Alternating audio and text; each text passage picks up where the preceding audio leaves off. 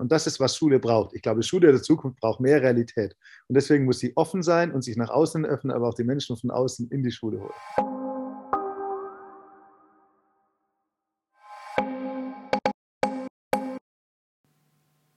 Willkommen zum Podcast Universität trifft Schule des Schulkonzeptteams der Universitätsschule Potsdam. Mein Name ist Sonja Zielke. Und ich bin Florian Siebert. Und gemeinsam mit vielen, vielen anderen arbeiten wir mit in diesem Schulkonzeptteam. Für die Entwicklung des Schulkonzepts einer Universitätsschule für Brandenburg blicken wir in Wissenschaft, Lehramtsausbildung und Schulpraxis und bei Fragen fragen wir am liebsten die, die es besser wissen. In dieser Podcast-Reihe sprechen wir deshalb mit SchulleiterInnen, die uns mit ihren klugen Gedanken, Impulsen und Erfahrungen dabei helfen können, die Ideen für das Konzept zu überdenken, zu diskutieren, weiterzuentwickeln oder auch zu verwerfen. Micha Palesche leitet gemeinsam mit seinem Konrektor Dominik König-Korowski die Ernst-Reuter-Schule Karlsruhe. Neben Themen wie Prüfungskultur und Schulöffnung lässt sich eine Auseinandersetzung mit den Fragen der Medienpädagogik in quasi allen Abschnitten seiner Bildungsbiografie finden. Er ist unter anderem Mitglied einer Arbeitsgruppe des Forum Bildung Digitalisierung, kuratiert derzeit die LearnTech, eine Messe in Karlsruhe zum Thema digitale Schule und promoviert zu Transformationsprozessen in einer Kultur der Digitalität. Mit Micha begegnen wir einem Schulleiter, der von seiner Schule schwärmt, der die Türen seiner Schule öffnet, die Verbindung zwischen Schulpraxis und Bildungswissenschaften nicht nur schätzt, sondern selbst vormacht und seinem Kollegium so viel Gestaltungsraum einräumt, dass er manchmal selbst überrascht ist, was an seiner Schule so für Projekte entstehen. Bitte nicht an den kleinen Sprechverzerrungen stören, wir haben das Interview via Videoschalter aufgenommen. Herzlich willkommen, Micha Palesche. Micha, schön, dass du heute da bist. Ja, vielen Dank für die Einladung. Ja, vielen Dank, dass du dir die Zeit nimmst. Ähm, wir starten mit einer kleinen äh, Aufwärmrunde. Ähm, und zwar würden wir dich ganz gerne nach einem Reizwort fragen, das du als Schulleiter die letzten Jahre immer mal wieder gehört hast und de facto einfach nicht mehr hören kannst. Also ein Wort oder eine Wortkombination, bei der du sagst, du kannst es nicht mehr hören ähm, und vielleicht auch kurz erklärst, warum. Boah, das ist eine gute Frage. Da habt ihr mich ja schön erwischt.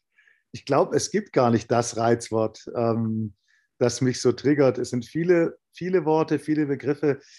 Ich, ich, glaube, es wird auch nicht mehr das Reizwort geben. Also äh, klar könnte man sagen Brandschutz oder so. Ja, da sind ja alle, alle Schüler und sagen, klar, okay, oh Gott, oh Gott, und das hindert uns an ganz, ganz vielen.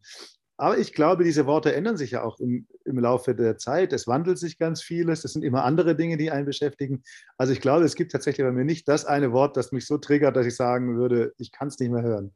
Vollkommen okay. Ähm, ich habe noch vergessen und würde noch ergänzen, wir äh, würden dieses Wort, wenn du jetzt eins ausgewählt hättest, äh, sozusagen für, den, äh, für die Interviewreihe jetzt für das nächste Stündchen nehmen und uns gegenseitig verbieten, dass es eben nicht mehr, dass es sozusagen nicht mehr triggert und nicht mehr genannt wird. Aber ähm, wir nehmen das Wort Brandschutz. Ich glaube, das können wir sowieso, da werden wir nicht drüber sprechen, das macht es uns leicht. Okay, dann geht es in eine kleine Blitzrunde damit äh, die ZuhörerInnen so eine grobe Vorstellung von deinem Arbeitsplatz bekommen. Also wo arbeitest du? Ähm, wie, was ist das eigentlich für eine Schule? Genau, also die, die Ernst-Reuter-Schule liegt in der Karlsruher Waldstadt und da ist wirklich der Name Programm. Das heißt, wenn ihr zu uns an die Schule kommt, müsst ihr euch vorstellen, fahrt ihr entweder durch ein Wohngebiet mit ganz, ganz schönen Villen oder wenn ihr von der anderen Seite kommt, fahrt ihr durch ein Wohngebiet, in der in der Regel sozialer Wohnungsbau ist. Und unsere Schule steht quasi genau mittendrin. Und um die Schule herum ist ganz viel Wald. Wir haben das große Glück, äh, dass wir eines der größten, wenn nicht sogar das größte Schulgelände in Baden-Württemberg haben mit 8,2 Hektar Park. Äh, es befinden sich auf unserer Schule ein großes Hauptgebäude, drei sogenannte Pavillons, ähm, eine Turnhalle und ein Ort, der sich Wunderland nennt. Ähm, und gleichzeitig gibt es bei uns aber noch einen Schulgarten und äh, Kletterparcours und Beachvolleyballfeld und Klassenzimmer im Freien. Also ganz, ganz viele äh, ähm, vielfältige Möglichkeiten. Das, das, Schulgebäude ist nicht schön. Ähm, es ist aus den 60er Jahren, so wie man dort eben gebaut hat, also so ein typischer Kasten. aber ich glaube, was ganz spannend ist, was drinnen passiert. Wie viele SchülerInnen besuchen eure Schule? Wir haben 320 Schülerinnen und Schüler, das heißt, wir sind äh, zweizügig wir haben eigentlich immer mehr Anfragen als Plätze. Wir dürfen aber nur zweizügig äh, werden. Äh, sind eine Sekundar-1-Schule, das heißt, äh, die Kinder kommen in der Jahrgangsstufe 5 zu uns, sind bis zur 9. oder 10. Ähm, dann bei uns, machen entweder den Hauptschulabschluss in 9, den Realschulabschluss in 10 oder sie gehen auf die gemeinsame gymnasiale Oberstufe der vier Karlsruher ähm, Gemeinschaftsschulen. Ähm, und das ist vielleicht auch das ganz Spannende bei uns eigentlich. Wir haben Kinder ähm, mit allen möglichen Grundschulempfehlungen, also mit Hauptschulempfehlungen, Realschulempfehlungen, Gymnasialempfehlungen. Wir haben Kinder, die bei uns ähm, inklusiv äh, in die Schule gehen. Und wir haben Lehrkräfte mit allen ähm, ähm Schularten, äh, die sie jeweils dann äh, studiert haben. Und das ist, glaube ich, eine ganz, ganz äh, spannende Mischung bei uns.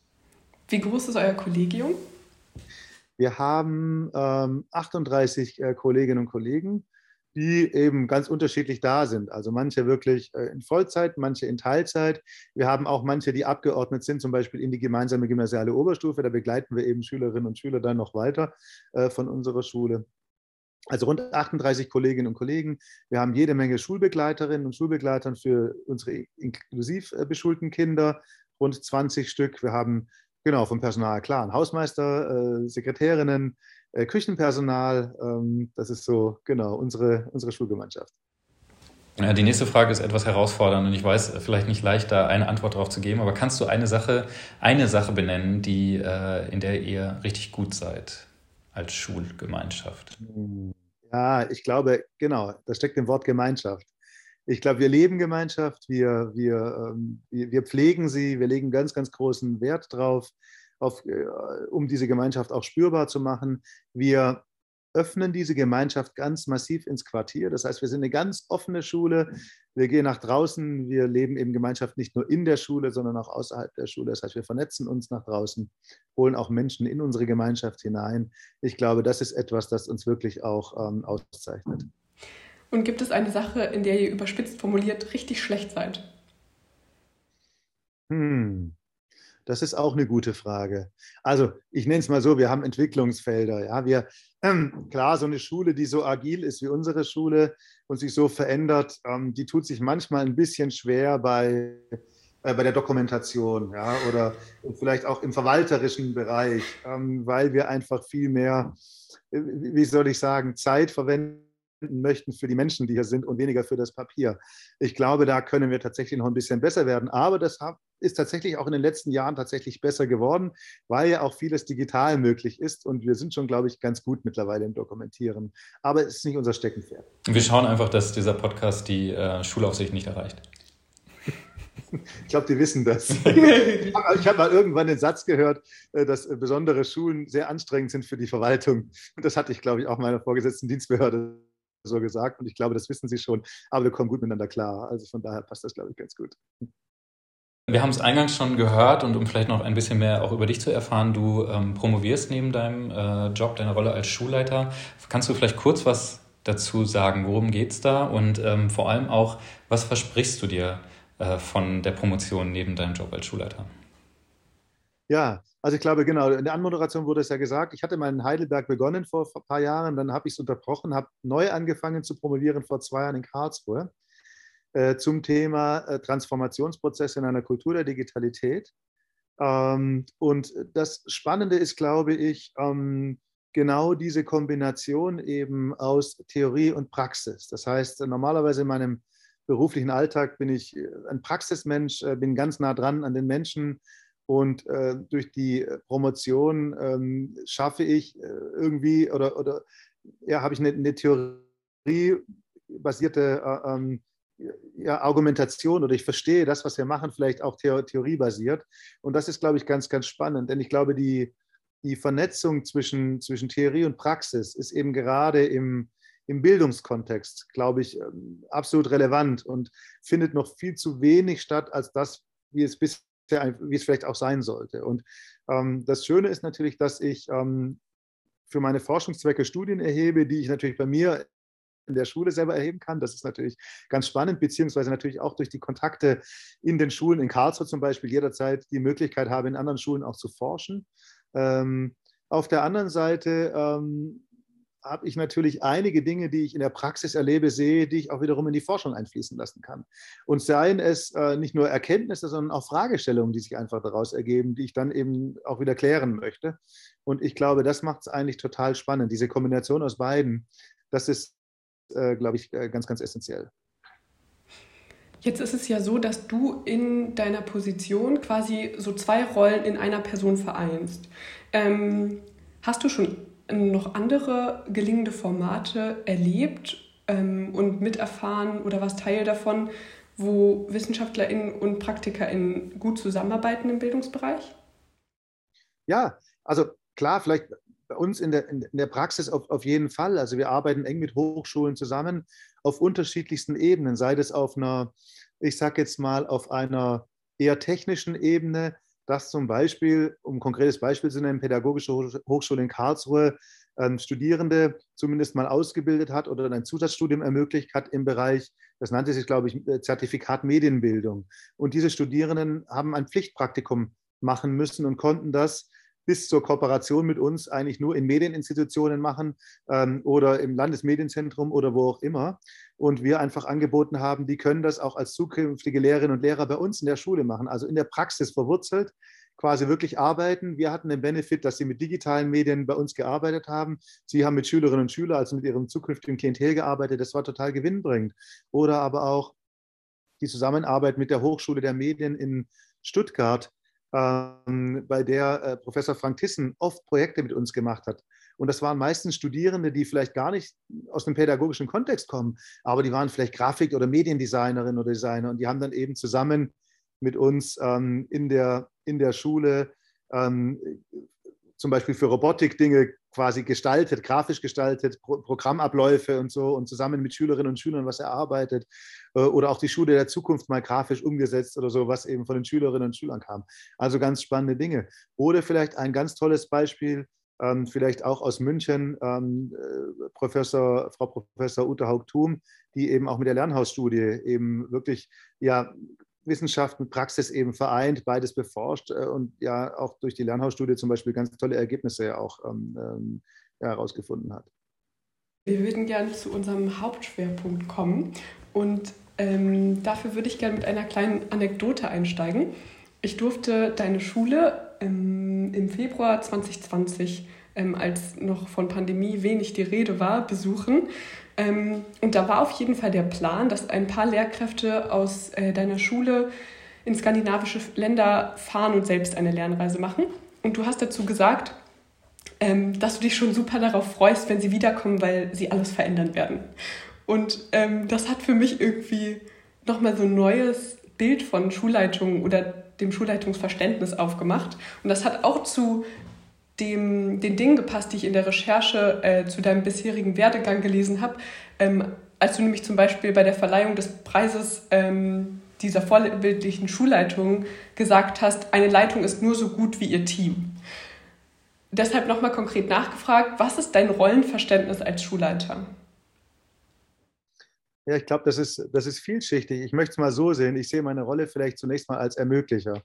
Also Ermöglicher in einem Prozess, in Dingen, die bei uns in der Schule passieren, die die Menschen an unserer Schule vielleicht auch anstoßen wollen. Und ich ermögliche eben beispielsweise vielleicht so eine Reise nach Skandinavien oder woanders auch hin, weil ich glaube, dass eben eine Schule nicht mehr top-down funktionieren kann. Also sie kann nicht mehr ähm, hierarchisch ähm, geleitet werden. Natürlich an der einen oder anderen Stelle muss vielleicht eine Entscheidung am Ende des Tages getroffen werden. Ähm, aber die, die Herausforderungen unserer Gesellschaft sind so komplex und die Themenstellung auch einer Schule sind so komplex, dass sie eben von Einzelpersonen wie mir oder wir sind ja auch bewusst auch als Tandem mit meinem Konrektor Dominik König-Korowski ausgezeichnet worden, wo, die wir zwei alleine gar nicht mehr lösen können. Und ich glaube auch eine Steuergruppe einer Schule das eben nicht mehr kann.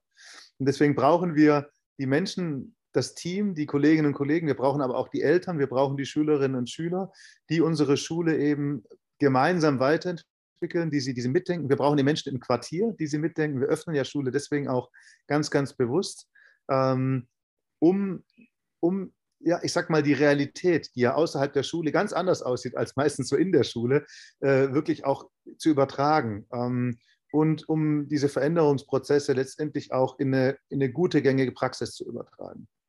Ähm, das bedeutet natürlich in meiner Rolle auch, ähm, dass ich eben vielleicht auch nicht mehr der bin, der alles weiß. Also ich, ich, ich weiß sicherlich, ich kenne die Prozesse, die an der Schule laufen, aber ich bin gar nicht mehr vielleicht so tief drinnen, wie ich das vielleicht früher mal oder wie man das vielleicht früher in der Schulleitung war, sondern ähm, ich weiß, da ist was, da passiert was und ich kriege das auch mal mit. Aber es, es geht mir tatsächlich immer öfters so und das zaubert mir tatsächlich ein Lächeln aufs Gesicht, wenn ich durchs Schulhaus laufe, ähm, dass auf einmal ein ganz neues Projekt da ist und ich dann jemand fragt, was ist denn das eigentlich? Und dann sagen, oh, die machen da was total Irres. Und ich sage, boah, ist das toll. Also das könnte man natürlich so verstehen, dass sich da etwas verselbstständigt. Auf der anderen Seite freue ich mich natürlich. Also ein System, das aus sich heraus selbst lebt, das eigene tolle Projekte hervorbringt. Ich glaube, was Schöneres kann es eigentlich nicht geben. Und äh, da ist wirklich meine Rolle zu beobachten, zuzuhören und zu gucken, wenn es an der einen oder anderen Stelle eben nicht funktioniert oder wenn man was braucht, das zu ermöglichen. Und äh, das ist so ein bisschen meine Rolle und ähm, ja, das, das, das macht es einfach total spannend. Das ist einfach vielleicht eine andere Rolle, die, die man früher in der Schulleitung gehabt hat. Ähm, und, und gleichzeitig ist aber für mich eine, eine sehr erfüllende Rolle, denn ähm, alles, was wir tun hier in der Schule, hat, glaube ich, auch einen, einen, einen oder trägt den Stempel der, der Selbstwirksamkeit. Und ich glaube, wenn man die Menschen unserer Schule fragt, ähm, was sie empfinden, wenn sie hier arbeiten, wenn sie herkommen, dann werden sie sagen, wir können hier sehr selbstwirksam sein, wir können uns einbringen, wir können unsere Ideen einbringen und sie werden gehört. Und die Selbstwirksamkeit spüre ich eben dann auch. Wenn nämlich genau sowas aus so einem Team kommt, dann merke ich, boah, da passiert was und ich kann eben das unterstützen und begleiten. Kannst du, ähm, um sozusagen, weil du jetzt so auf, dein, auf, das Rollenverständnis eingegangen bist, ähm, von dir als Schulleiter oder eben halt auch übertragen auf alle Schulleitungen, kannst du das untermauern mit Stichworten? Also da braucht es ja eine Haltung ähm, aus Leitungsperspektive, die auch eben so eine, ja, äh, sozusagen dieser Zugang der, der Gemeinschaft, der Schulgemeinschaft eben auch ermöglicht. was braucht es, was braucht eine Schulleitung deiner Meinung nach, damit das funktioniert? Naja, ich glaube, es sind mehrere Dinge. Das eine ist, glaube ich, ganz zentral, sie muss loslassen können. Ne? Also dieses, dieses Gefühl, alles muss über meinen Schreibtisch laufen, das funktioniert nicht mehr, sondern man muss loslassen können, man muss vertrauen. Das ist, glaube ich, ein ganz zentraler Begriff. Man muss den Menschen vertrauen, die diese Schulgemeinschaft mitgestalten. Ähm, man muss sicherlich und kann an der einen oder anderen Stelle Impulse setzen. Äh, ich glaube, man muss gut zuhören. Ähm, das halte ich für sehr wichtig. Und ich glaube, eines der wichtigsten Elemente ist die, ist die Wertschätzung. Ähm, das betone ich gerne immer, denn das ist das Einzige, was ich meinem Team geben kann. Ich habe nichts anderes. Also in der Schulleitung, ich habe keine Mittel. Ich kann nicht wie eine Firma irgendwelche Bonuszahlungen geben, obwohl ich gar nicht weiß, wie nachhaltig die wirklich sind. Ich glaube, die verpuffen relativ schnell. Das ist so ein Einmalimpuls. Äh, sondern ich kann eigentlich nur Wertschätzung geben. Wertschätzung in Form von Zeit, Wertschätzung in Form von Zuhören, Wertschätzung in Form von jemanden ernst zu nehmen, äh, ähm, aber auch Wertschätzung, indem ich eigentlich ähm, dass ja, Projekte, die vielleicht angestoßen werden, unterstützen. Und äh, weil ihr den Preis angesprochen habt, das habe ich so gar nicht mitbekommen gehabt, aber ein Satz, der mir, der mir da tatsächlich sehr, der mich so, der mich wirklich auch berührt hat, war, dass jemand wohl gesagt hat aus dem Kollegium bei der Befragung, ähm, Herr Palesche hat immer offene Türen und es scheint fast so, als würde er auf die Frage warten, die da kommt.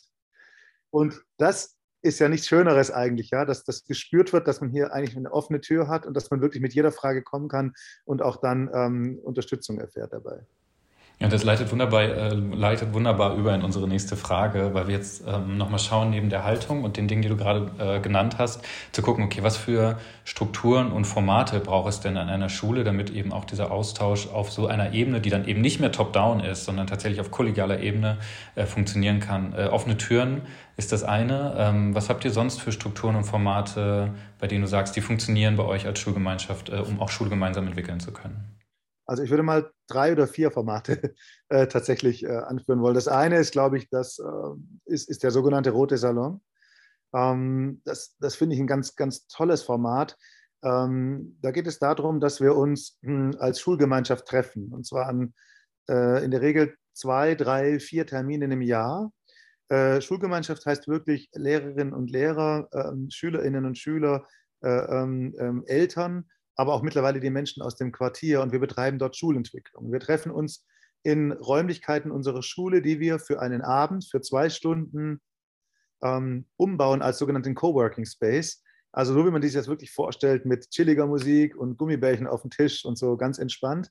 Und bei der eben diese Menschen zu uns kommen, eine, eine Herausforderung bekommen und dann gemeinsam in einem Design Thinking Prozess ähm, Lösungen suchen für diese Herausforderungen. Also sie entwickeln quasi gemeinsam, so die Methode ganz verkürzt des Design Thinking, sie entwickeln quasi gemeinsam Prototypen, Lösungsprototypen im Team, in diesen gemischten Gemeinschaften, äh, um dann am Ende des Tages in den unterschiedlichen Teams verschiedene Lösungsprototypen zu haben, um eine Auswahl zu haben, Möglichkeiten zu haben, wie man mit einer Herausforderung umgeht.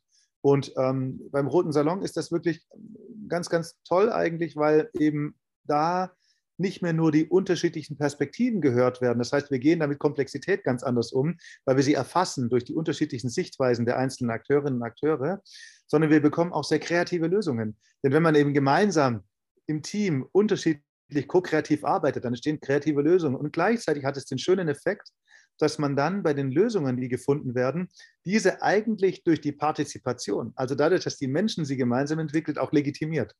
Das heißt, ähm, es geht nicht mehr einer, der von oben sagt, wir machen das jetzt so und alle sagen, oh, blöd. Nee, sondern es entwickeln alle und das ist völlig legitim, was dort entwickelt wird. Und, und äh, ähm, ja, äh, wir verpflichten uns am Ende eines jeden roten Salons, gibt es eine freiwillige Selbstverpflichtung, eine Sache davon umzusetzen. Und wir einigen uns am Ende des roten Salons wirklich darauf, mindestens eine Sache umzusetzen. Und das Schöne ist eigentlich auch, dass wir eben dann im Nachgang natürlich auch eine, eine gewisse kritische Masse an Menschen haben, die das auch trägt. Das hängt also nicht an Einzelpersonen oder an so einem Team oder einer kleinen Steuergruppe, sondern es sind alle Menschen der, des Roten Salons haben das entwickelt und haben sich committed, das quasi umzusetzen. Das heißt, wir haben wirklich eine breite Basis, kommt es dann zu Abstimmungen, beispielsweise in den Konferenzen, in der Lehrerkonferenz oder Lehrerinnenkonferenz oder bei den Schülerinnen und Schülern, bei den Eltern, gibt es eigentlich in der Regel immer die Mehrheiten, weil die Mehrheit ja auch beteiligt war daran. Die haben es ja selber entwickelt. Das ist also ganz spannend als, als Format, glaube ich. Hast du, äh, vielleicht wenn ich da einmal kurz nachfragen darf, hast du auch schon mal das Gegenteil erfahren in diesem Format? Also da auch, wo es nicht funktioniert hat, dass Sachen entwickelt oder Prototypen aufgebaut wurden, die dann doch nicht umgesetzt wurden, weil sie nicht getragen werden konnten oder so? Also kommt es auch an seine Grenzen irgendwo? Also tatsächlich wurde bisher alles umgesetzt. Ähm, sicherlich haben wir, also war wirklich so, es gab noch nichts, was wir nicht mhm. umgesetzt haben. Ich glaube, das ist aber auch dann der realistische Blick der Gemeinschaft, äh, zu entscheiden, ist das realistisch, dass es umgesetzt werden kann und wenn ja, was braucht es dazu? Aber natürlich haben wir die eine oder andere Sache, müssen wir dann ja justieren, wir evaluieren natürlich und überlegen dann, wie sieht es in der Praxis dann auch wirklich aus. Also das definitiv. Also dass wir auch manche Teile davon verworfen haben oder, oder weiterentwickelt haben, das schon. Ja. Aber ich glaube, es ist gut, dass du es ansprichst. Das leitet nämlich zu der zweiten Geschichte über, die ich total spannend finde. Ich würde äh, gerne noch, äh, ja. würd gern noch eine Sache nachfragen zum Roten Salon. Und zwar hast du gesagt, ähm, diese einzelnen äh, Teams, die zusammenkommen, bekommen eine Herausforderung. Mhm. Und diese Herausforderung, das ist ja meistens bei Schulentwicklungsprozessen so, dass man von einer Herausforderung, von einem Problem, von einer ungelösten Aufgabe oder Unzufriedenheit aus ähm, sich ähm, daraus kämpft und Sachen, Sachen deswegen verändert. Woher kommen diese Herausforderungen? Wie werden die in dieses Gremium getragen? Ja, das ist spannend. Das ist gleich die, das zweite Element, das ich gleich noch vorstellen werde. Aber äh, da sicherlich auch Klar, natürlich aus den, aus den einzelnen Gremien. Es gibt natürlich die, die Elternschaft, es gibt die Kolleginnen und Kollegen, die Schülerinnen und Schüler. Sicherlich auch ähm, beispielsweise ähm, aus, dem, ähm, aus dem Ideenbüro. Das ist eine ganz andere Geschichte, die hatte ich gar nicht im Blick, aber tatsächlich wäre das ist auch ein, ein Format, das bei uns ähm, äh, Themen nach oben spült. Das Ideenbüro müsst, müsst ihr euch so vorstellen, da werden Schülerinnen und Schüler in Jahrgangsstufe 8 in der Regel ausgebildet also auf einer ganz niederschwelligen Ebene zu Beraterinnen und Beratern.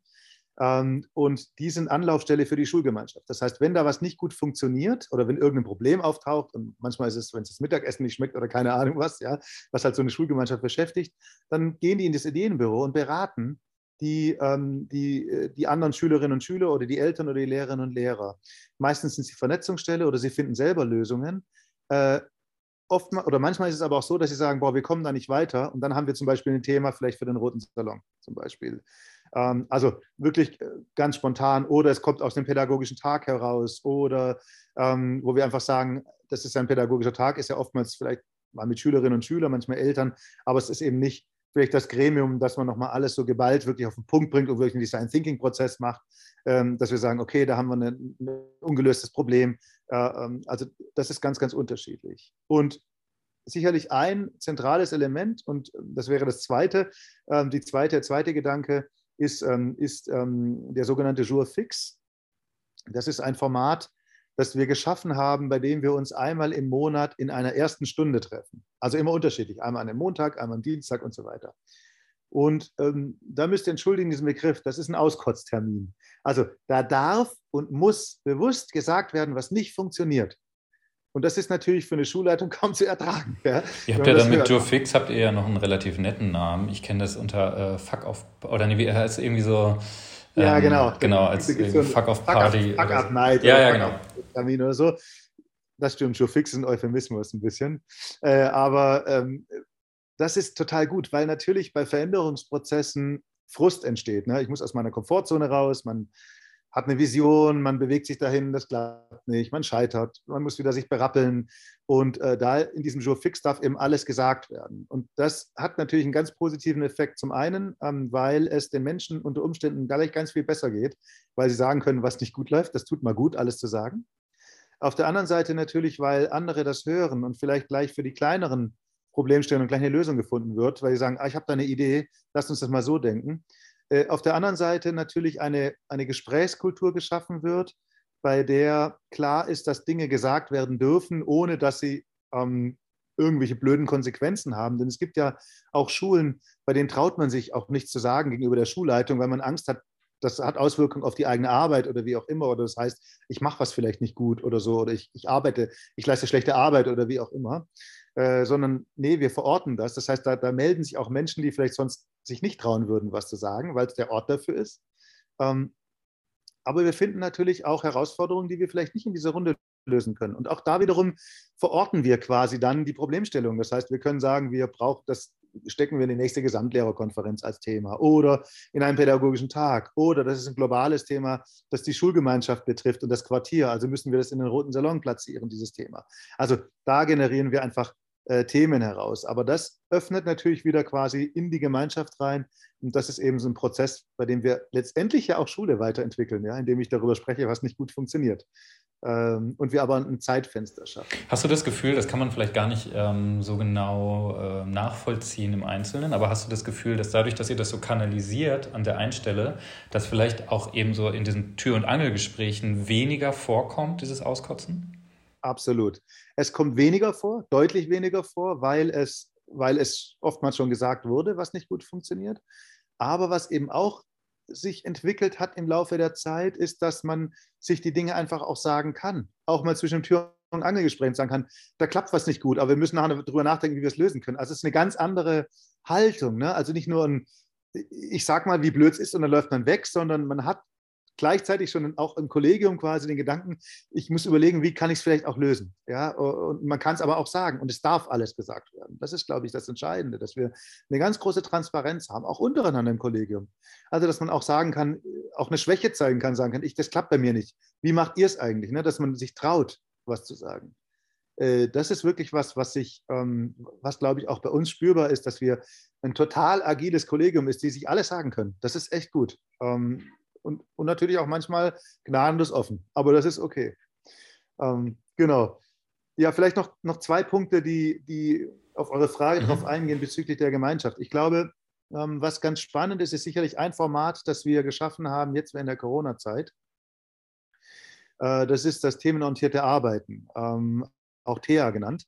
Ähm, da ist äh, der Gedanke, dass wir ähm, mal die Pläne angeguckt haben, äh, die Bildungspläne angeschaut haben und naja, bisher immer noch Stunden gefunden hatten, die so einzeln irgendwie völlig isoliert im Stundenplan hingen. Also so eine Stunde Biologie zum Beispiel oder eine Stunde Geografie oder Physik oder wie auch immer, aber völlig zusammenhangslos da hingen. Und wir uns überlegt haben, wie können wir zum einen diese Themen miteinander vernetzen, auf der anderen Seite aber, wie können wir uns Zeiträume schaffen, in denen wir eben ganz anders äh, andere kulturelle Praktiken arbeiten können. Also in denen wir, anders arbeiten, projektartiger arbeiten können und haben eben in Jahrgangsstufe 5, 6 und in diesem Jahr auch 7 diese einzelnen Stunden zusammengelegt an einen Vormittag, haben die Bildungspläne an die Wand gehängt, äh, dieser Fächer, das war total spannend, die hingen in so einem riesen an der Wand und haben dann eben ähm, überlegt, wo können wir, und ich unterrichte zum Beispiel, wenn man es so Unterrichten nennen darf, das ist, glaube ich, schon sogar der falsche Begriff, also bei mir lernen Schülerinnen und Schüler etwas zum Thema Energie.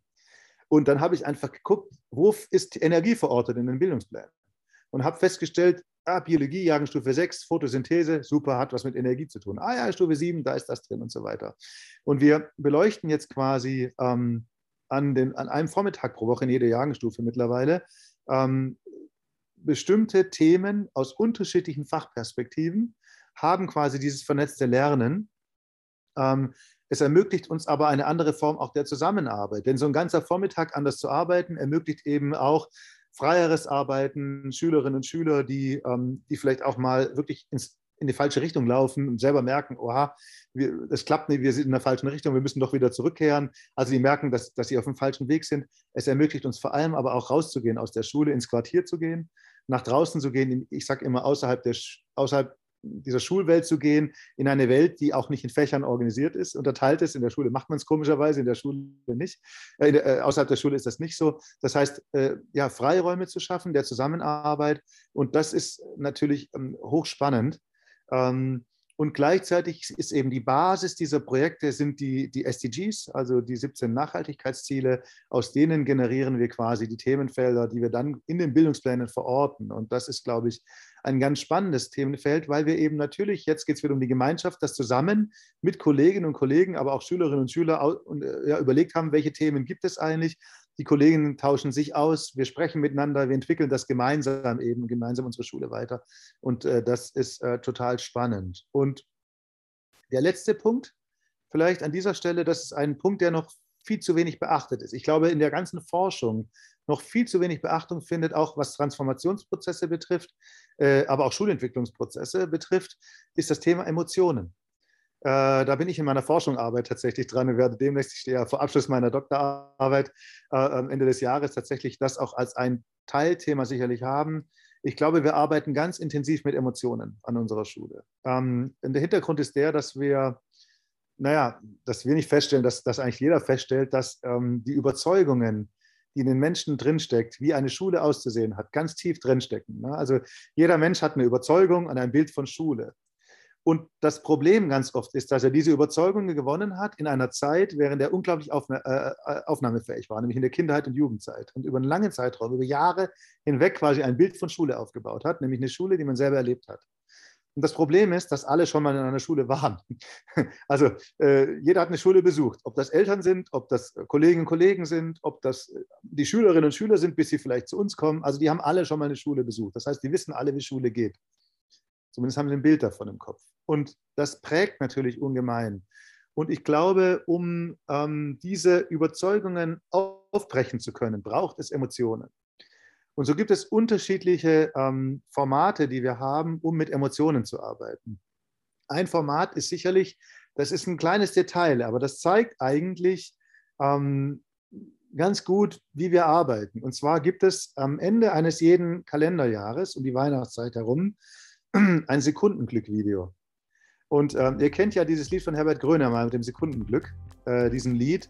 Und Herbert Grönemeyer hat uns die äh, Einverständnis erteilt, dass wir das Lied, also das Lied verwenden dürfen. Und wir zeigen zur Weihnachtsfeier den Kolleginnen und Kollegen, aber auch allen Schülerinnen und Schülern bei der Weihnachtsfeier dann ein Sekundenglück-Video mit den Glücksmomenten aus, diesem, aus dem ganzen Kalenderjahr. Also kleine Videoschnipsel. Und wir verbinden quasi Schule und beenden das Jahr mit lauter positiven Elementen, die wir erlebt haben. Also mit ganz viel Emotionen. Da wird ganz viel gelacht. Da sieht man, da tanzen welche, da gibt es Freude, da gibt es Trauermomente und so. Und zeigen eigentlich, dass es ein Ort ist, an dem gelebt wird bei uns, an dem wir selber bewegen, an dem wir, mit dem wir mit Emotionen verbinden. Und ein Ort, den ich mit Emotionen verbinde, äh, der, der macht mit mir mehr was und, und da will ich mehr was dafür tun, als ein Ort, der nur meine Arbeitsstelle ist, an dem ich hingehe und dann gehe ich wieder nach Hause. Und das ist vielleicht ein Beispiel, das es eigentlich zeigt. Oder vielleicht ein Element, an dem man es auch ganz gut sieht, Thema Schulentwicklung. Wir haben mal einen, einen pädagogischen Tag gemacht. Ähm, das war total spannend, dieser Prozess. Da haben wir schon ähm, als Team, also wir haben immer ein Team, das freiwillig die pädagogischen Tage plant, das darf jeder also mitmachen. Ähm, und das Team hatte sich überlegt, dass wir schon beim Reinlaufen über alle Schullautsprecher ähm, dieses Lied Easy von Lionel Richie spielen lassen. Ja, also Sunday Morning kennt ihr wahrscheinlich. Das heißt, da kamen alle schon her und dachten, oh, ist das hier chillig und schön und also wir schaffen also Atmosphäre. Und dann haben die äh, Kolleginnen und Kollegen ähm, den Auftrag gehabt, sich einen Ort außerhalb des Schulgebäudes zu suchen, in der Sonne. Es war ein schöner Morgen, die Sonne schien, schöner Frühlingsmorgen. Ähm, in dem bequemen Stuhl oder hinzuliegen, einfach eine bisschen bequeme Stellung einzunehmen. Und dann haben wir ein zehnminütiges Video eingespielt, äh, beziehungsweise eine Audiosequenz, ein Hörspiel, ein Hörspiel war das, bei dem eine Schülerin unserer Schule oder zwei Schülerinnen erzählt haben, wie unsere Schule, wie sie unsere Schule in zehn Jahren erleben. Also eine Beschreibung, wenn sie morgens mit dem Fahrrad in die Schule kommen, was passiert. Und das war so stark, ne, weil das auf einmal von Schülerinnen und Schülern kam, ne, die, die erzählt haben, wie ihre Schule eigentlich sein soll. Wir haben die vorher gefragt. Und, und, wir haben, und alle Lehrerinnen und Lehrer saßen da und lagen mit Augen zu und haben das auf sich wirken lassen. Und das war eine ganz starke Emotion. Ja, verbundene Emotionen zu hören, äh, aber auch gleichzeitig zu wissen, das sind Schülerinnen und Schüler unserer Schule, die das so wollen. Und das macht natürlich was mit den Menschen und, und das eben in Verbindung mit einer sehr hohen, mit einem sehr hohen Anteil an Partizipation, in der Möglichkeit der Beteiligung, die natürlich dann wiederum Selbstwirksamkeit erzeugt, indem ich mich einbringen kann und, und indem dieser Ort Schule, der eigentlich ein, ein Arbeitsort oder ein Lernort ist, vielleicht dann auch eben zum Lebensort wird und zum Beteiligungsort. Also ich will fast sagen, zum Ich-Ort wird das macht natürlich dann in der Kombination, glaube ich, genau diese Gemeinschaft spürbar, die, die man dann auch spürt, wenn man vielleicht zu uns kommt oder die wir auch erleben werden. Ja, definitiv. Das kann ich auf jeden Fall unterstreichen. Ich war ähm, zweimal ähm, an deiner Schule und einmal ähm, habt ihr gerade Karneval gefeiert. Das halbe Kollegium war als Ananas verkleidet. Ähm, dann haben wir auch noch gehört, dass jedes Mal, wenn die Schülerinnenzeitung veröffentlicht wird, irgendwie Musik gespielt wird, alle ähm, alle feiern, dass dieses, dieses Ergebnis ähm, vorliegt und man sich irgendwie auf den Schulhof setzen kann, das durchblättern kann. Ähm, aber auch ähm, ganz generell, dass ihr sozusagen jede, jeden, jede Möglichkeit nutzt, irgendwie ähm, eure Arbeit zu feiern und dem auch irgendwie dadurch Wertschätzung zu erfahren. Das habe ich auch erlebt, als ich das zweite Mal da war und die neuen äh, FünftklässlerInnen bei euch eingeschult wurden. Es war irgendwie eine total ähm, tolle Atmosphäre. Alle wurden irgendwie gleich mit eingebunden. Wir haben gleich mitgeholfen. Ähm, und äh, ja, es kam gleich so eine Herausforderung und nicht so was, so was Unangenehmes, ah, Schule, ich warte jetzt, bis ich irgendwie in die Turnhalle kann und die Ansprache kommt, sondern erstmal reingeworfen, irgendwie Musik und, und los geht's. Also äh, total schön. Diese Atmosphäre ist auf jeden Fall ganz besonders. Ich würde allen Herz, ans Herz legen, die das machen können, ähm, einfach mal vorbeizugehen bei der Schule. Ich muss da total ähm, sorry, wolltest du, wenn du direkt was dazu sagen willst, ja gerne. Nein, ich, ich finde das einfach schön, dass, das, dass du das auch so empfindest oder bei dem Besuch. Das ist ja ein ganz tolles Kompliment eigentlich auch, dass das spürbar ist. Ja. Und, und viele, die, die uns besuchen, sagen ja auch, äh, das sieht gar nicht aus wie eine Schule. Ja, das ist gar nicht wie eine Schule. Was Schöneres kann es ja gar nicht geben. Also das freut mich total, dass du das auch so empfunden hast. Ich muss leider gleich direkt kritisch nachfragen, weil ich bin äh, totaler Fan davon, ähm, die positiven Dinge an Schule mehr ans Tageslicht zu rücken und würde auch sagen, dass wir das in den meisten Schulen zu wenig machen. Also wirklich das Feiern von den Dingen, die gut gelaufen sind, das Hervorheben, sich nochmal angucken, äh, was sind die Highlights des Tages äh, oder des Jahres gewesen. Äh, gleichzeitig äh, sprichst du eben ja auch von Emotionen und davon, dass alle auch ein Bild von Schule haben und alles auch irgendwie ähm, dazugehört. Also eben auch nicht nur die positiven Emotionen, auch Frust äh, oder äh, eben negative äh, Emotionen im weitesten Sinne gehören zum Schulalltag dazu, sind bei jedem auch Teil vom Erleben von Schule. Äh, wie geht ihr damit um?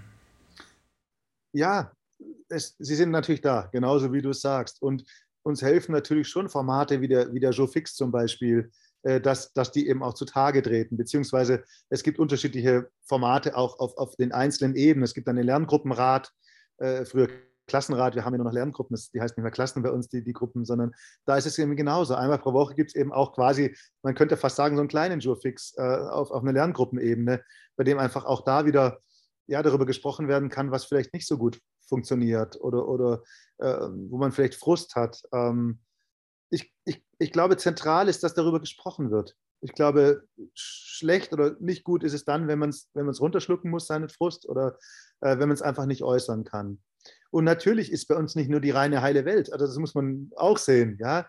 Ähm, wir haben eine völlig bunte Schülerinnen und Schülerschaft, wir haben ein buntes Kollegium äh, und es läuft auch nicht alles glatt. Aber ich glaube, ähm, es ist ein Bewusstsein da, dass eben nicht alles glatt läuft. Ja, ich glaube, das ist ganz gut und dass auch mal geschimpft werden kann und, und dass man aber trotzdem weiß, okay, äh, wie würde ich sagen, Krone richten und aufstehen und weitermachen. Ich, ich bemühe ganz gerne diese, äh, dieses Bild der Heldenreise, ähm, bei dem es ja auch so ist, dass man äh, weiß, wenn man sich auf so einen, auf so einen Weg macht, ja, denkt an diese klassischen äh, Walt Disney-Filme, äh, bei denen ja eine Heldin und ein Held aufbricht für, ein neues, für ein neues Projekt und Chaka äh, bereit ist, was zu machen. Und ja kurz vor Filmende das ja so ist, dass die Situation völlig aussichtslos erscheint, äh, dass man also sein Ziel erreichen kann. Aber es gelingt eben im gemeinsamen Tun und mit viel ein bisschen Glück, aber auch dann am Ende des Tages trotzdem das zu bestehen, ähm, dass einfach dieses Bewusstsein klar ist. Und wir natürlich auch Momente haben, bei denen, bei denen es klar ist, es geht nicht weiter oder wir, wir sind auch mal mit einer Idee gescheitert, dann muss man das auch ganz klar benennen. Und dann ist aber auch klar, ich kann immer sagen, denk dran, Heldenreise, was ist zu tun, wir müssen weitermachen. Und dann ist, ist dieses Bild eigentlich auch, hilft uns eigentlich auch über diesen, über diesen Prozess ähm, ja, weiterzugehen. Genau, ganz kurz vielleicht noch einen Schritt nochmal rausgezoomt, äh, ähm, damit das alles funktioniert und auch diese, dieses Miteinander sprechen und miteinander äh, feiern und gemeinsame Vorankommen funktioniert, braucht es ein Gerüst, braucht es Strukturen, äh, die wahrscheinlich nicht heißen, es gibt den einen Schulleiter, das wissen wir schon, das hast du ja gesagt, äh, und das Kollegium. Was für Leitungs- und Teamstrukturen habt ihr an der Schule, damit das gelingt. Tatsächlich einfach mal so ganz für Leute von außen, die zum ersten Mal von eurer Schule hören, ähm, Verständnis, wie funktioniert ihr als Leitung und äh, Kollegiumsteam, wie arbeitet ihr da zusammen? Ja, das, tatsächlich ist es bei uns in der Schule so, dass es eine, also eine Schulleitung gibt. Das ist äh, Dominik König-Korowski als Konrektor und ich. Und danach gibt es Lehrerinnen und Lehrer. Das gibt also keine Zwischenebene wie in manchen Schulen, dass es noch Abteilungsleitung gibt oder andere Ebenen ich glaube, wir hatten mal sowas wie eine Steuergruppe. Das war eigentlich so auf freiwilliger Basis eine Gruppe von Kolleginnen und Kollegen, die, ähm, die sich gerne mit weiter engagiert haben. Aber das ist mittlerweile, das, ja, natürlich kann das jeder machen. Äh, wir, haben, wir haben natürlich unterschiedlichste Gremien. Jeder kann sich beteiligen. Jeder kann eigentlich bei uns sagen, er möchte beispielsweise ein Stundenplanteam kommen und das Plan, den Plan fürs nächste Jahr planen. Also da ist eine ganz, ganz große Offenheit da. Natürlich gibt es auf den einzelnen Fachebenen, es gibt natürlich Fachschaften, ähm, die sich vernetzen. Es gibt ähm, Fächer, bei den fächerübergreifenden Themen wie TEA gibt es eben verschiedene, also systemenorientierte Arbeiten, äh, Arbeitsgruppen, die es gibt. Äh, also Klar gibt es dort Strukturen, äh, ähm, die da sind und die dann auch nochmal das Gerüst bilden des Ganzen. Ähm, aber es gibt auch eine sehr große, glaube ich, Flexibilität in, in, in Richtung äh, Mitdenken, Mitmachen und Schule mitgestalten. Aber das ist ja total, das ist ja deswegen total interessant, wenn du das jetzt so sagst, weil äh, ganz viele Schulen ja auch eben dann mit erweiterten Schulleitungen arbeiten, kollegialer Schulleitung und so weiter und so fort. Also wenn äh, ich das richtig verstanden habe, gibt es sozusagen euch als äh, Leitungsduo ähm, und dann ganz wenig äh, Hierarchie im Kollegium, sondern vor allem Arbeits- und Themengruppen, die zusammenarbeiten. Ja, und ich glaube, entscheidend ist diese Rolle, die du dann in der Schulleitung hast. Also eine Kollegin von mir hat äh, auch nach diesem Preis etwas getwittert, das mich tatsächlich sehr berührt hat. Jetzt in drei oder vier Tweets nochmal geschrieben, wie sie uns eigentlich sieht. Und das fand ich total spannend, nämlich, dass man dann eben auch ein Teil des Ganzen ist. Ne? Also sie hat auch geschrieben, da sind halt zwei, äh, die, die ganz, ganz viel vorleben, die die Werte vorleben, die vielleicht auch Praktiken, kulturelle Praktiken vorleben. Ja, wenn ich möchte, dass wie diese, diese Kompetenz des 21. Jahrhunderts, die, die, die Co-Kreation, äh, das kritische Denken und so weiter. Ihr kennt ja die ganzen Dinge, ähm, äh, äh, dass, dass Schülerinnen und Schüler das bei uns in der Schule lernen können und praktizieren, muss ich natürlich auch von, von Schulleitungsseite mit den Kolleginnen und Kollegen so arbeiten. Da kann ich ja nicht sagen, jetzt mach das mal, sondern ich muss es selber machen. Also ich glaube, das eine, aber auf der anderen Seite hat sie eben auch geschrieben, das sind aber auch zwei, die da hingehen, wo es weh tut. Und äh, äh ähm, Rainer Kalmund hätte mal gesagt, Dreck fressen. Ja, also äh, da gehen wir halt auch hin und da muss man auch dahin, wo es vielleicht auch mal wehtut. Und das ist aber auch gut so und auch mit dabei zu sein und nicht zu sagen, nee, das wollen wir nicht. Und ich glaube, das ist ganz entscheidend. Und dann ist man eben ein, in diesem Team oder betrachtet man sich als gesamtes Team. Und so habe ich das eben auch verstanden, dass eben eine Schulleitung einfach auch nur so gut ist wie sein Team selbst. Ähm, äh, denn das, ich kann alleine überhaupt nichts bewirken hier, selbst mit den besten Ideen. Äh, das Team macht das und ähm, ja, alleine könnte ich nichts machen. Ja, danke dir. Ich würde gerne nochmal ähm, auf diesen Punkt zu sprechen kommen. Es, es klang jetzt schon ein paar Mal an, ihr öffnet eure Schule in den Stadtteil. Und als ich da war, hast du auch sozusagen ähm, formuliert, dass die Schule bei euch so als dritter Ort verstanden wird, dass es eben nicht, nicht nur ein Arbeits- oder Lernort ist, sondern ähm, darüber hinaus noch ein, ein Ort der Begegnung, der Gemeinschaft, der, des Zusammenlebens auch, nicht nur Zusammenlernens. Ja, plakativ gefragt, wie macht ihr das und warum macht ihr das? Genau.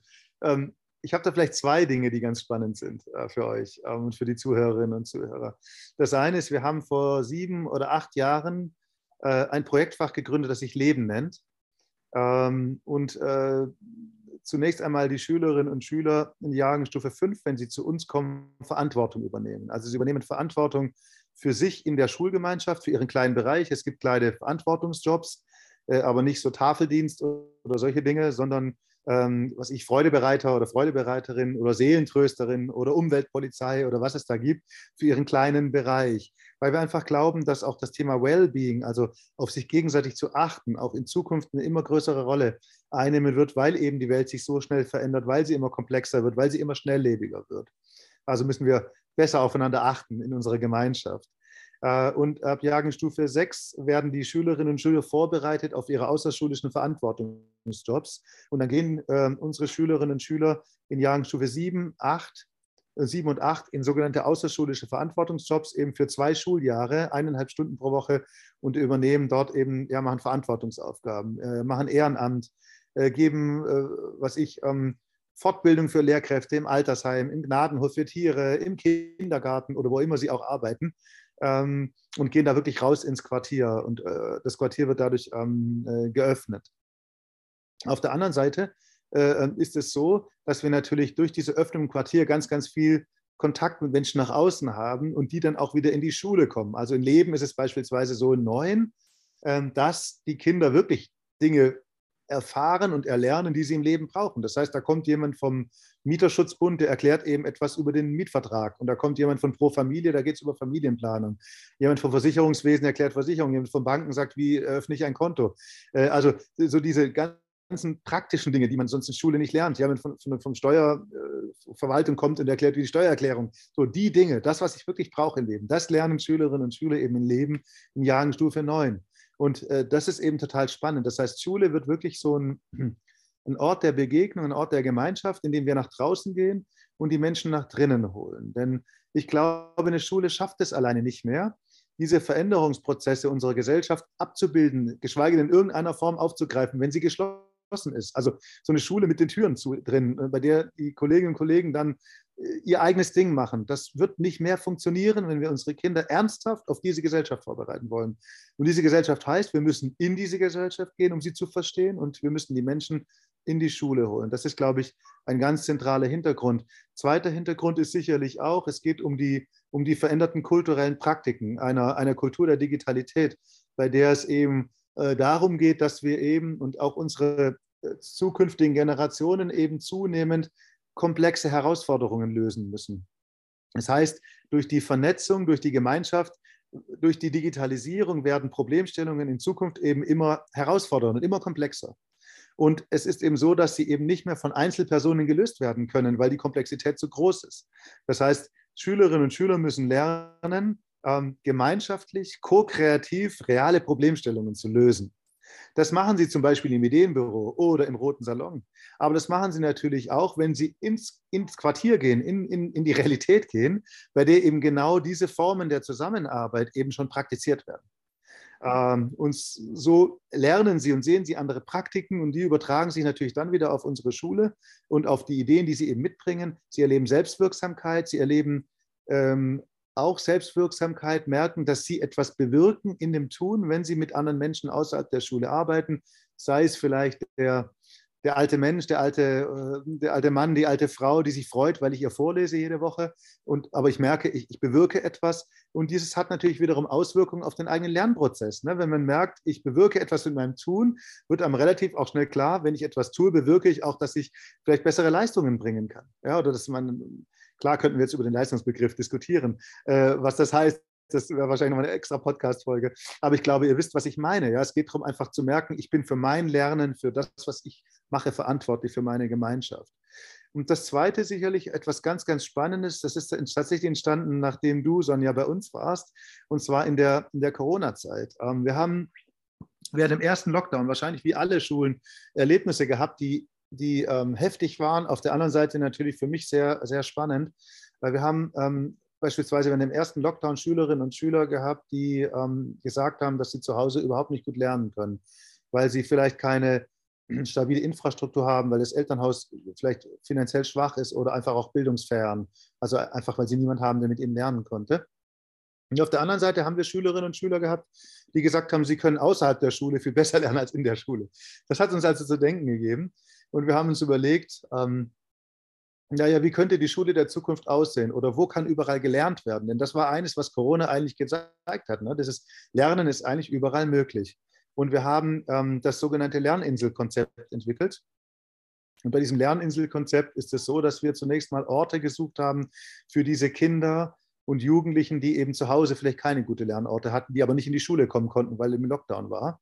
Äh, und haben leerstehende Räume gesucht mit einem WLAN, mit einer stabilen Infrastruktur, haben dort mobile Endgeräte geliefert und wir hatten Studierende der Pädagogischen Hochschule, die diese Räume quasi bespielt haben mit diesen Schülerinnen und Schülern. Und das Schöne war, dass die Stadt Karlsruhe sich committed hat und hat gesagt hat, gerade für diese Kinder und Jugendlichen müssen die schönsten Orte der Stadt im Quartier bereitgestellt werden. Und so öffnete unsere erste Lerninsel vor gutem Jahr, also Mai 2021, ähm, im Torbogensaal, also eine Verlängerung des Karlsruher Schlosses, also ein Saal, der eigentlich für Hochzeiten genutzt wird. Ein wunderschön altes Gebäude, könnt ihr euch vorstellen.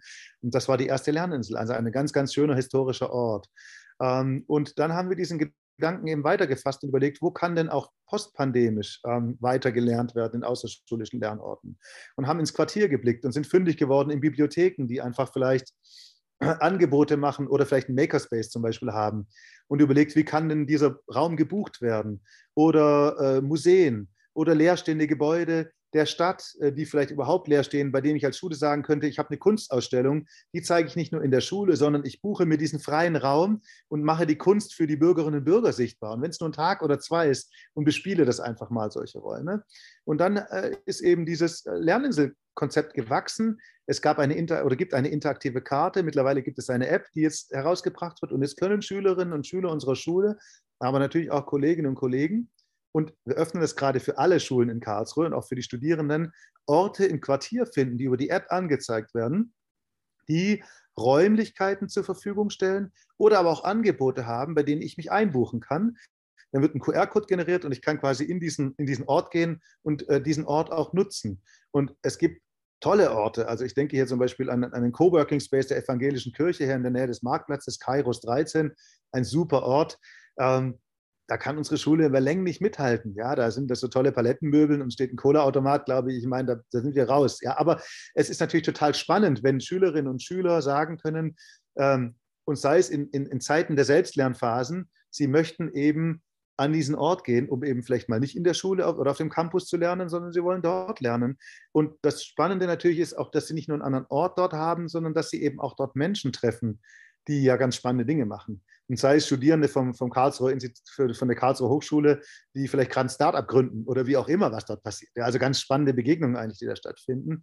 Und jetzt gibt es eben genau dieses, dieses Lerninselkonzept. Und das ist, glaube ich, ein Konzept auch ähm, des Lernens der Zukunft oder auch, wie wir uns Schule der Zukunft vorstellen, nämlich eben äh, ein Ort, der sicher, sicherlich ein zentraler Ort ist, ein Ort der Begegnung, ein Ort der Gemeinschaft, schon noch das, das Herz des Quartiers, aber eben nicht mehr der alleinige Lernort, sondern es gibt ganz viele unterschiedliche Lernorte im Quartier, ähm, die genutzt werden können, um zu lernen. Und jetzt gibt es eben beispielsweise eine digitale Plattform wie diese Lerninselplattform, äh, um diese Orte einfach buchbar zu machen und, und die Verfügbarkeit zu zeigen. Und es gibt total spannende Ideen. Also kann jeder Ort machen, ne? Gemeinderatssaal zum Beispiel. Äh, wenn man guckt, wie oft ist der Gemeinderatssaal belegt, das sind zwei Stunden pro Woche, Montagabend, 19 bis 21, dann steht der leer. Da ist doch super Politikunterricht oder Dinge nachzustellen. Da kann ich Parteien, da kann ich ja alles diskutieren. Also hervorragend, vor Ort in realen Settings das zu machen. Da ist jemand Bürgermeisterin oder Bürgermeister, da wird das angeleitet. Also hochspannend. Und ihr merkt, ich sprudel schon vor Energie und Ideen. Und das ist aber, glaube ich, genau um das es eigentlich geht. Ne? Dass, eigentlich, dass wir Orte suchen, an denen gelernt wird, dass Schule quasi sich öffnet. Und das hat Corona auch, glaube ich, gezeigt. Es führte zu einer Entgrenzung zu einer Entgrenzung von Orten, zu einer Entgrenzung von Zeiten, zu einer Entgrenzung von Strukturen, was aber ganz, ganz spannend eigentlich ist, äh, weil wir, glaube ich, diese Entgrenzung brauchen, um, um äh, noch mehr in die Realität abzutauchen. Und das ist, was Schule braucht. Ich glaube, Schule der Zukunft braucht mehr Realität. Und deswegen muss sie offen sein und sich nach außen öffnen, aber auch die Menschen von außen in die Schule holen. Ich würde das ganz gerne schon als Schlusswort nehmen, aber das machen wir noch nicht, weil wir haben nämlich noch ein, zwei andere Fragen an dich. Ähm, ich muss aber direkt eine Sache nachfragen, ähm, weil das ist eigentlich, ich bin so dankbar gerade für die Darstellung dieses Konzepts, äh, Michael, also ähm, äh, merci.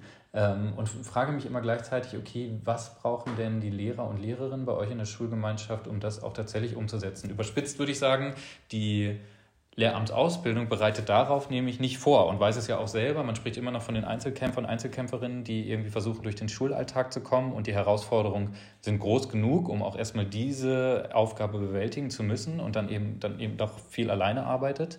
Ähm, die Konzepte, die du jetzt gerade vorgestellt hast und Ideen, die brauchen ja vor allem auch ganz viel Teamfähigkeit, Koordinierungsfähigkeit. Was ist es, was ihr von euren Kollegen, Kolleginnen erwartet?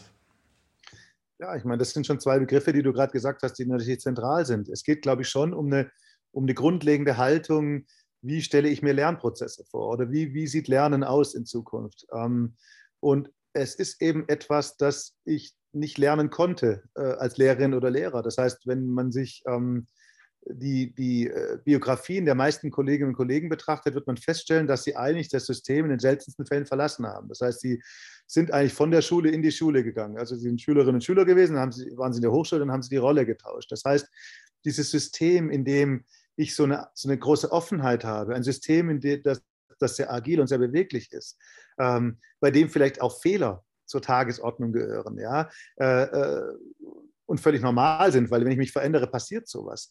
Äh, das, das ist, natürlich, ist natürlich völlig konträr, maximal konträr zu dem, wie, wie, wie, wie man ausgebildet wurde. Denn ähm, wir haben eine Fehlerkultur in der Schule, in der Hochschule, äh, in der wir Fehler suchen, indem wir sie rot anstreichen und indem man danach beurteilt wird. Das ist schon mal eine ganz schlechte Voraussetzung dafür. Äh, die Prüfungsformate sind andere Formate. Das muss überwunden werden. Ne? Die Formen der Leistungsmessung mal anders zu denken. Das ist von zentraler Bedeutung. Ich erzähle ganz gerne, wenn ich äh, wenn man unsere Abschlussprüfung betrachtet, egal welcher Abschluss, ja, wenn man also bei einem Abitur oder bei einem Realschul- oder Hauptschulabschluss, wenn man da veränderte kulturelle Praktiken äh, hat, also wie Co-Kreation, dann fällt man durch. Aber wenn ich da ko-kreativ arbeite, falle ich durch die Prüfung. Das heißt, das passt nicht zusammen. Und letztendlich sind ja die, die, die, die, die, Prüfung des zweiten Staatsexamens äh, oder die, die Prüfung am Ende eines Referendariats ja auch so eine klassische 45-Minuten-Struktur. Wir müssen uns da immer total verbiegen. Ja, wenn dann auf einmal so eine, wenn dann äh, Anwärterinnen und Anwärter so Stunden halten müssen, äh, die so völlig eine klassische Unterrichtsstunde ist, die aber vielleicht mit unserer, Alt, mit unserer Realität hier gar nichts mehr zu tun hat. Das heißt, man kann den Kolleginnen und Kollegen erstmal gar keinen Vorwurf machen, wenn man, wenn man das noch nicht anders gesehen hat. Aber ich glaube, was total hilft, ist, ähm, eine Offenheit zu haben für das, was ähm, Schülerinnen und Schüler wollen. Und ich glaube, wenn man Schülerinnen und Schülern gut zuhört, ist das, kann es ein Schlüssel sein, zu verstehen, äh, wie sie eigentlich lernen wollen oder wie Lernen anders sein kann. Und wenn man feststellt, dass man eben, wenn man gemeinsam arbeitet, wenn man gemeinsam Material vorbereitet, wenn man mit Team etwas macht, dass das total Spaß macht. Das weiß man auch aus der Forschung, dass eben genau diese Teamarbeit natürlich unglaublich motivationsfördernd ist, auch für, für ein Team.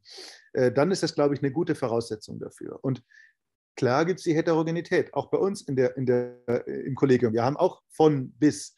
Aber ich denke, was mittlerweile bei uns tatsächlich klar ist, ist, dass wir relativ große Veränderungsprozesse haben. Und ich werde immer mal wieder auch noch gefragt, Herr Palesche oder Micha, ist egal wie, wann haben wir mal wieder so einen richtig normalen Tag? Und ich sage so, ja, das ist normal, Veränderung ist normal, aber wir müssen lernen, damit umzugehen. Ähm, und vielleicht auch lernen, unsere Auszeiten zu suchen aber wir brauchen diese Offenheit und wir werden es alleine nicht mehr hinbekommen. Und ähm, wir haben andere Formate auch geschaffen, bei denen es eben genau um diese Öffnung geht. Na, wenn wir, wenn wir ähm, anders differenzieren, wenn Schülerinnen und Schüler Selbstlernphasen haben, dann müssen die ja auch nicht mehr im gleichen Raum sein. Wenn man diesen Begriff mobiles Lernen wörtlich nimmt, dann heißt Lernen kann mobil sein. Das heißt, es kann im Klassenzimmer stattfinden, es kann im Gang stattfinden, es kann auf dem Campus stattfinden oder außerhalb der Schule stattfinden. Und all diese Dinge zeigen eigentlich, es, Schule muss geöffnet werden. Das heißt, eine Öffnung der Zimmer, der Räume innerhalb der Schule, aber auch der Öffnung der Orte an sich, aber auch der Öffnung der, der Themen und der Zusammenarbeit. Und wenn ich dann draußen bin und da steht Kollege XY und sagt, was macht ihr da eigentlich gerade? So, dann bin ich schon mitten im Gespräch. Also es ist eine ganz andere Form der, der Zusammenarbeit. Das ist etwas, das sich entwickelt. Aber diese, diese Bereitschaft muss natürlich da sein, sich zu öffnen. Und das ist aber auch, und da möchte ich auch den Zuhörerinnen und Zuhörern des Podcasts Mut machen, das ist ein Prozess. Und das ist nicht von Anfang an, dass alle Hurra schreien. Das war bei uns auch nicht so. Das ist vielleicht am Anfang eine kleine Gruppe an, an Menschen, wir haben sie immer irgendwie Avantgarde genannt oder wie auch immer, die so, ja, die ersten Dinge probiert. Aber ich glaube, von zentraler Bedeutung ist, dass man genau das, was passiert, und das habt ihr auch schon vielleicht in Ansätzen jetzt gerade in der Rückmeldung gesagt, wir machen das sehr sichtbar, was passiert. Also ich habe zum Beispiel dieser Gruppe der Kolleginnen und Kollegen, die, das, die sehr offen war, die, die sehr, sehr gerne neue Dinge angegangen haben, habe ich zum Beispiel immer Zeit geschenkt, um das zu, anderen zu zeigen. Also die haben immer einen Zeitslot bekommen in der Lehrerkonferenz Konferenz. Von 10, 15 Minuten konnten berichten, was sie gerade tun, was sie dort machen, äh, um das sichtbar zu machen.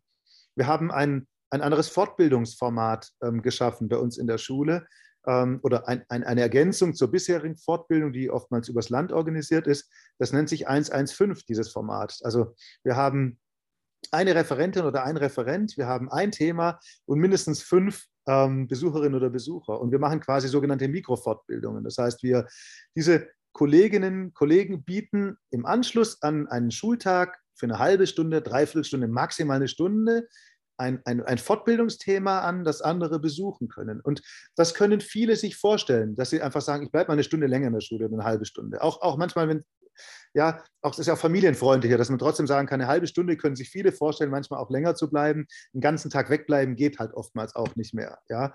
Und trotzdem hat das eben diesen, diesen tollen Effekt, dass eben etwas im Kollegium geteilt wird.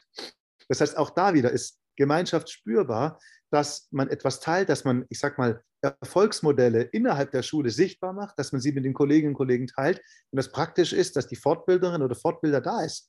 Das heißt, auch wenn ich nach, nach einem Monat frage, wie war das eigentlich nochmal, da gehe ich zu meinem Nachbarn und sage, oh, wie hast du das nochmal gemacht?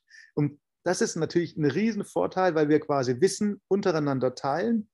Ähm, und äh, diese Offenheit, Wissen zu teilen, heißt aber auch, dass ich natürlich ein Stück weit einen Teil meiner Lehrerinnen und Lehrerpersönlichkeit preisgebe, dass ich es etwas zeige, dass ich eine Methode zeige, die ich erarbeitet habe.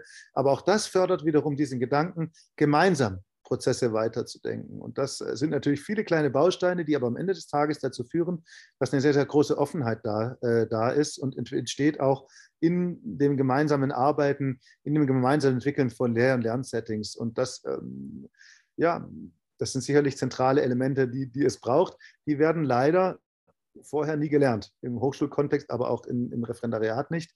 Aber ähm, das ist etwas, das, wenn man das mal ähm, tatsächlich ähm, etabliert hat an einer Schule, relativ schnell lernt also, äh, und auch spürt. Wir haben noch ein äh, Riesenthema, äh, Micha, und gar nicht mehr so viel Zeit. Ähm, ich würde es trotzdem wagen, das nochmal aufzumachen, das Fass, ähm, weil es ähm, uns vielleicht nochmal ein bisschen mehr Einblicke bringt, auch in äh, ähm, deine Emotionswelt äh, mit, dieser, mit dieser, ich sag mal, verrückten Rolle äh, des, des Schulleiters oder wenn ihr es eben im Duo macht, auch ähm, zusammen. Ähm, das ist ja schon etwas, das man auch will, ab irgendeinem gewissen Punkt diese Rolle einzunehmen. Ähm, kannst du beschreiben, was das mit dir gemacht hat oder wie das vielleicht auch die ersten Jahre, wie du mit der Belastung umgegangen bist, äh, mit Entscheidungen, die du nicht von jetzt auf gleich schnell treffen konntest, sondern irgendwie Rat brauchtest. Also Dinge, ähm, weil es ja auch immer eine gewisse Überforderung dieses, diese Rolle auch mit sich bringt, wie du ganz persönlich damit umgegangen bist und wie es dir damit geht. Mhm. Also zunächst muss man sagen, dass ich ähm, früher Lehrer hier an der Schule war. Also ich kam hier vor 17 Jahren an die Schule mittlerweile. Ich habe mich in diese Schule verliebt, weil ich diesen, diesen schönen Campus gesehen habe und diesen Park und, und all die Möglichkeiten und das tolle Kollegium vorgefunden habe, das auch damals schon ganz toll war. Äh, und ähm, dann äh, irgendwann bin ich in, die Konrektorenstelle gerutscht, 2011, äh, 12 ähm, die wurde frei und, und ich hatte aber einfach auch die Lust, äh, etwas zu bewegen oder was zu machen. Das war meine Motivation. Ich glaube, aus finanziellen Gründen darf man es überhaupt nicht machen. Das, das lohnt sich tatsächlich nicht. Ähm, aber etwas, etwas zu bewegen oder etwas zu gestalten, das war für mich immer so ein, ein innerer Antrieb, kann man eigentlich sagen. Ja, und dann wurde vor ja, fünf, sechs Jahren die, die Schulleitungsstelle frei. Und dann war eigentlich einfach nur die Überlegung, ja, gibt es jemanden, der quasi dann kommt, der mein Vorgesetzter wird, der vielleicht was ganz anderes mit der Schule macht oder, ist, und, oder der die Schule vielleicht gar nicht so spürt oder fühlt, wie ich sie fühle, ähm, oder mache ich selber? Und dann war das äh, einfach äh, ja, mein, äh, mein persönlicher Wunsch, ähm, in die Schulleitung zu gehen, um, um diese Schule weiterzuentwickeln, einfach weil mir unglaublich viel daran liegt. Ähm, und ähm, klar sind natürlich, ist, ist, ist Schulleitungshandeln sehr, sehr stark ähm, geprägt von den Rahmenbedingungen. Ähm, natürlich, wenn wir, wenn wir Schulleitungen fragen würden, es sind immer zu wenig Stunden an Entlastung, klar, kann man unterstreichen. Es wird immer mehr Verwaltung, das stimmt. Ja, also ich würde tatsächlich auch dafür plädieren, ähm, dass jede Schule so jemand wie einen Verwaltungsassistenten oder eine Verwaltungsassistentin bekommt, die einfach mal diese ganze Flut an Abfragen und Verwaltungsdingen übernimmt und dass man wirklich so eine Art pädagogische Schulleitung hat, die, die dann ähm, die Schule in, diesen, in diesem Bereich äh, weiterentwickelt. Ähm, ich habe aber, glaube ich, das große Glück, dass ich jemand bin, der von Grund auf sehr gelassen ist. Ähm, und das ist sicherlich ein großer Vorteil. Ähm, das ist der eine Grund. Der andere Grund, glaube ich, warum es mir ganz gut gelingt, äh, so zu arbeiten, ist, dass äh, ich natürlich aus einem Haushalt komme. Was heißt natürlich aus einem Haushalt komme? Meine Mutter war viele Jahre Schulleiterin und die hat mir viele Dinge auf den Weg gegeben. Ich habe viel früh schon Einblick haben und nehmen können, was das Schulleitungshandeln betrifft. Ähm, und von daher hilft das natürlich noch, manche Dinge zu verstehen, die man vielleicht sonst nicht verstehen würde.